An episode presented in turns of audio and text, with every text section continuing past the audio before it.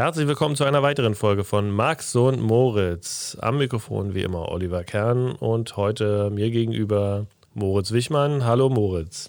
Howdy. Wir sprechen heute mal wieder über das Neueste aus der US-Politik und wollen uns heute mal mit dem Thema Arbeitslosigkeit befassen, weil auch das mindestens ein wichtiges, wenn nicht vielleicht sogar das wahlentscheidende Thema im November bei der nächsten Präsidentschaftswahl und den Senats- und Kongresswahlen sein wird.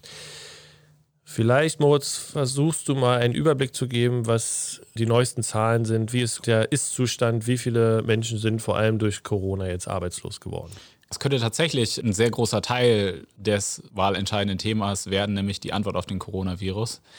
Zum Kontext, im Februar hatten wir in den USA noch eine Arbeitslosigkeit von 3,6 Prozent. Das war quasi ein Rekordtief, so niedrig wie seit 1968 nicht mehr. Damals gab es quasi nur, in Anführungszeichen, etwas mehr als 5 Millionen Arbeitslose. Und das hat sich jetzt in den letzten Wochen radikal gewandelt. Die wöchentlichen Datenveröffentlichungen haben gezeigt, also jede Woche haben irgendwie Millionen Leute mehr ihre Arbeit verloren. Und aktuell ist es so, nach den letzten offiziellen Zahlen, dass es in den USA mittlerweile eine Arbeitslosigkeit von 14,7 Prozent gibt. Und das US-Arbeitsministerium hat aber gleichzeitig gesagt, ja, unsere Interviewer haben bei der Zählung dieser Arbeitslosenzahlen einen kleinen Fehler gemacht, nämlich haben sie teilweise Leute, die nur vorübergehend keine Arbeit haben, haben sie nicht als arbeitslos gezählt. Ne? Also eigentlich sind es ungefähr 5% mehr. Das heißt, wir sind ungefähr gerade bei 20% Arbeitslosigkeit. Seit März haben 33 Millionen Amerikaner wegen Covid-19 ihre Arbeit verloren. Also ganz schön krass. Okay, das sind sehr krasse Zahlen. Kann man sich denn wenigstens auf diese verlassen oder gibt es auch hier dann noch bei 33 Millionen Arbeitslosen noch eine Dunkelziffer? Da gibt es eine Dunkelziffer. Ähm, und zwar, wie viel genau wissen wir nicht wirklich, aber diese Daten aus, diese Arbeitslosigkeit-Daten, die ähm, werden ja vor allen Dingen daraus gebildet, wie viele Leute beantragen denn Arbeitslosengelder, also Arbeitslosenhilfe. Es gibt aber auch Leute, für die kommt das gar nicht in Frage, weil sie zum Beispiel zu kurz irgendwo gearbeitet haben. Ne? Also gibt es Kriterien, nicht jeder hat Anspruch auf Arbeitslosenhilfe, zum Beispiel also Tagelöhner oder Illegalisierte, also Menschen ohne Papiere zum Beispiel. Und es gibt Schätzungen von Wirtschaftswissenschaftlern, dass die reale Arbeitslosigkeit ungefähr nicht bei 20 Prozent gerade liegt, also nach der Korrektur dieses Fehlers, sondern bei ungefähr so 23 bis 25 Prozent. Also nochmal mehr. Und aktuell ist es quasi auch so, dass durch die Corona-Krise, man muss man jetzt auch nochmal sagen, dass quasi nur noch rund die Hälfte aller Amerikaner überhaupt arbeitet. Ja, also es war ne, über 300 Millionen Land, aber nur noch ungefähr 150 Millionen Leute arbeiten, sind Teil der, also in der Arbeitsbevölkerung. Und auch das ist quasi historisch niedrig mittlerweile. Wie läuft es denn mit der Auszahlung des Arbeitslosengeldes? Da gab es ja unter anderem ein Rettungspaket des Kongresses, das das aufstocken sollte. Funktioniert das? Sowohl das hat sehr gestottert, als auch die Auszahlung von Arbeitslosengeldern, die quasi es vorher auch schon gab, die jetzt bloß sehr viel mehr Leute in Anspruch genommen haben in den Bundesstaaten.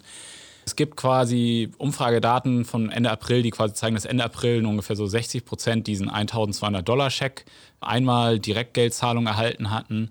Der ja nicht nur an Arbeitslose ging. Genau, der ging an alle. Es gibt viele Berichte aus einzelnen Bundesstaaten, dass das System, also zum Beispiel online, wo man das beantragt, total überlastet war. Also eine Freundin von mir zum Beispiel wohnt in, in North Carolina und die hat in einem Restaurant gearbeitet und hat auch wegen der Covid-Krise ihren Job verloren und die hat versucht, Arbeitslosengeld zu beantragen, aber die Website war quasi tagelang überlastet, weil tausende Leute plötzlich versucht haben, Arbeitslosenhilfe zu beantragen und das System einfach gar nicht dafür ausgelegt war.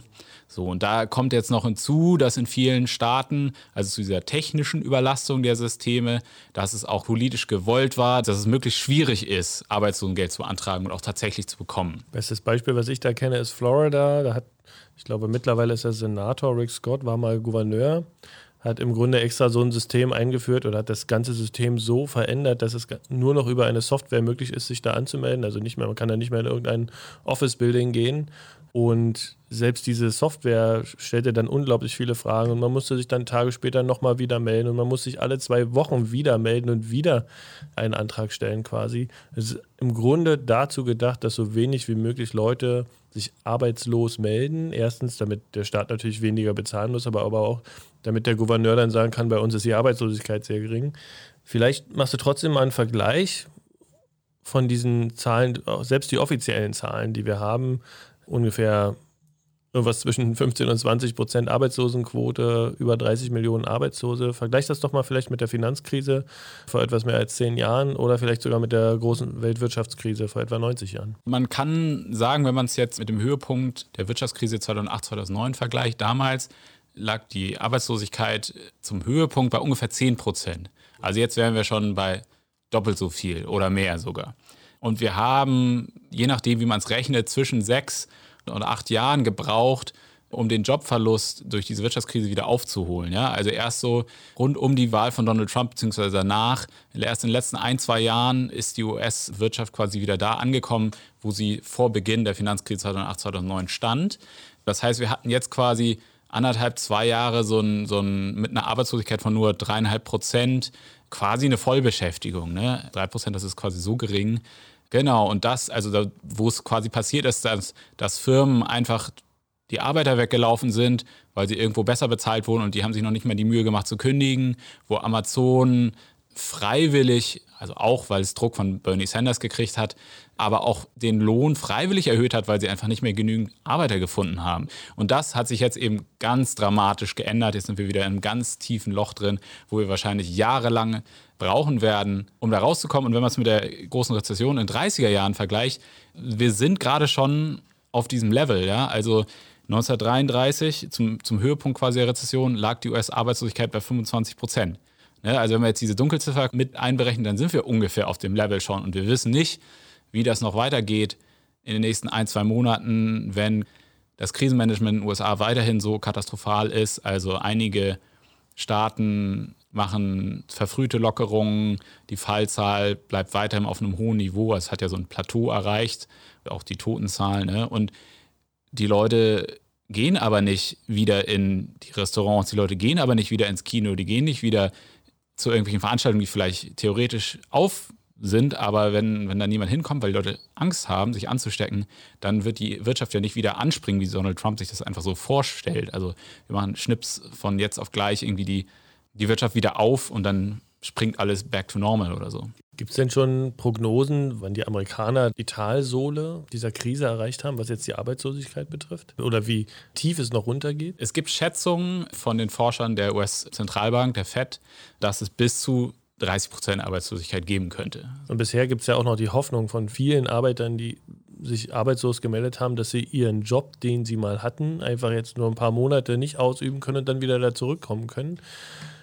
Aber dann könnte es vielleicht schon zu spät sein, dann könnte es diese Jobs vielleicht gar nicht mehr geben, weil ein Restaurant, was sich, was nur 50 Prozent Leute hat, maximal haben darf und dann kommen aber auch nicht mal mehr so viele, weil du eben angesprochen hast, die Leute haben Angst, hinzugehen. Irgendwann können sich die nicht mehr halten. Gibt es denn schon erste Firmen, die also, pleite machen? Genau, also da gibt es ungefähr 80 Prozent der Entlassenen sagen so, ja, sie haben die Hoffnung, dass sie relativ schnell wieder zu ihrem Job zurück können. Das würde heißen, im Umkehrschluss, oder was auch Wirtschaftswissenschaftler sagen, könnte gut sein, dass 20 bis 25 Prozent der Jobs, die jetzt verloren gehen, quasi dauerhaft verloren sind. Ja, also zum Beispiel Firma XY merkt, hm, ich kann die Arbeit auch mit drei, vier Angestellten weniger machen. Ich brauche vielleicht kein Bürogebäude in, irgendwie in der Innenstadt, sondern kann viel mehr Homeoffice oder Telework machen. Also das könnte passieren. Und es gibt aber auch Wirtschaftswissenschaftler, die sagen, wenn wir Pech haben in den USA, dann könnte es sein, dass bis zu 40 Prozent der Jobs, die jetzt verloren gegangen sind oder, oder jetzt gehen, dass sie nicht so schnell zurückkommen. Ne? Also es werden zwei Szenarien diskutiert. Einmal so eine V-förmige Rezession, also es geht schnell runter, aber auch schnell wieder hoch, wenn quasi das Ding vorbei ist, wenn die größte Ansteckungswelle durch ist. Oder eben eine U-förmige Rezession. Und gerade sieht es eher so aus, als ob wir eher in Richtung einer U-förmigen, also Abstieg und dann nur langsamer wieder Anstieg, was Jobs, was Wirtschaftsleistungen und so weiter angeht. Wir sind ja auch hier in Polit-Talk. Fangen wir mal an, ein bisschen politisch zu denken. Wen trifft es denn? Vielleicht auch wessen Wählerschaft trifft es denn am meisten, was gerade die Arbeitslosenzahlen mhm. angeht?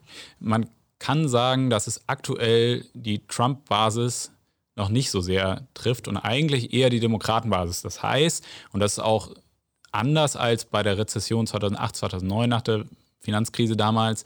Damals war eher so weiße männliche Arbeiter, also vor allen Dingen in Fabrikarbeiterjobs, in der Baubranche gab es überproportional viel Jobverluste. Jetzt gibt es überproportional viele Jobverluste in Dienstleistungsberufen, im Tourismus.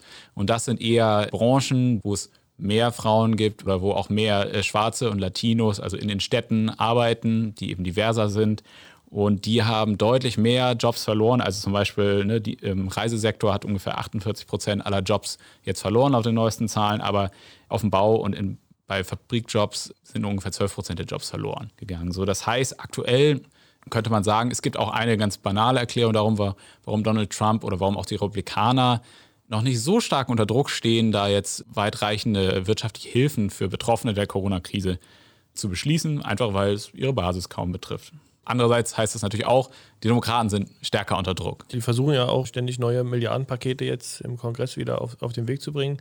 Trotzdem vielleicht eher die Frage, wenn mehr Demokraten betroffen sind, mehr demokratische Wähler arbeitslos werden, glaubst du, dass sie dann noch mehr motiviert sind, am Ende zu wählen? Das ist so eine Basisbanalität, eine Annahme unter vielen Wahlforschern oder Politikwissenschaftlern quasi. Präsidenten werden nicht wiedergewählt, wenn die Wirtschaftslage schlecht ist oder sich verschlechtert. Ja, also sie werden dafür abgestraft. Das könnte eben auch jetzt wieder passieren. Und eine zweite Sache zuzüglich zu dem, dass jetzt mehr Frauen und mehr Schwarze und Latinos betroffen sind, ist auch, dass mehr junge Menschen in den USA gerade betroffen sind von dieser neuen Coronavirus-Arbeitslosigkeit, weil die quasi in eher prekäreren Jobs, wo es auch leichter war, die einfach zu entlassen, schon gearbeitet haben. Und für die ist das quasi das zweite Mal in ihrem Leben, die sind quasi ne, vielleicht 35, 40 Jahre alt, so Millennials, zum zweiten Mal in ihrem Leben, dass sie quasi so eine Finanzkrise erleben. Und das hat ja 2008, 2009 hat man schon gesehen, das radikalisiert Leute. Das macht was mit Menschen. Das hat unter anderem dazu geführt, dass Barack Obama dann gewählt worden ist, 2008 zum ersten Mal zum Präsidenten. Mal sehen, ob es eine ähnliche Wiederholung jetzt mit seinem damaligen Vizepräsidenten Joe Biden geben wird. Die Krise 2008, 2009 hat ja unter anderem dann auch dazu geführt, dass Organisationen wie Occupy Wall Street oder die demokratischen Sozialisten Zulauf hatten. Gibt es denn jetzt einen ähnlichen Trend? Könnte sein, ne? Also vielleicht erleben wir ein nächstes Occupy irgendwann demnächst. Zum Beispiel bei den Democratic Socialists of America, die ja eigentlich stark gewachsen sind nach der Präsidentschaftswahlkampagne von Bernie Sanders 2016 die sind mittlerweile mit irgendwie über 60.000 Mitgliedern fast wieder zurück auf einem Mitgliederlevel wie in den 30er Jahren. Ne? Also das heißt, so eine ganze Generation von Leuten quasi unter 45 Jahren hat ja auch jetzt in der Vorwahl Bernie Sanders gewählt. Also gibt es gerade einen relativ, man könnte sagen, fast ein bisschen einen kleinen Generationenklassenkampf, weil die Leute über 50, ne, die haben jetzt irgendwie jahrzehntelang relativ sicheren Job, haben jahrzehntelang von vielleicht steigenden Häuserpreisen weil sie vor 40 Jahren ein Haus gekauft haben, profitiert. Die haben wenig Interesse an Veränderungen. Das muss einfach nur alles irgendwie so weitergehen. Aber äh, die Jungen, die sind eben ziemlich verzweifelt äh, teilweise. Ich denke, können noch heiß werden. Ja, heiß war tatsächlich auch der Wahlkampf 2016. Ich erinnere mich noch, dass ich am Wahlabend im November vor vier Jahren in Ohio, also im Norden des Landes, noch im T-Shirt unterwegs war. Soll für heute reichen. Vielen Dank fürs Zuhören und bis zum nächsten Mal bei Max und Moritz.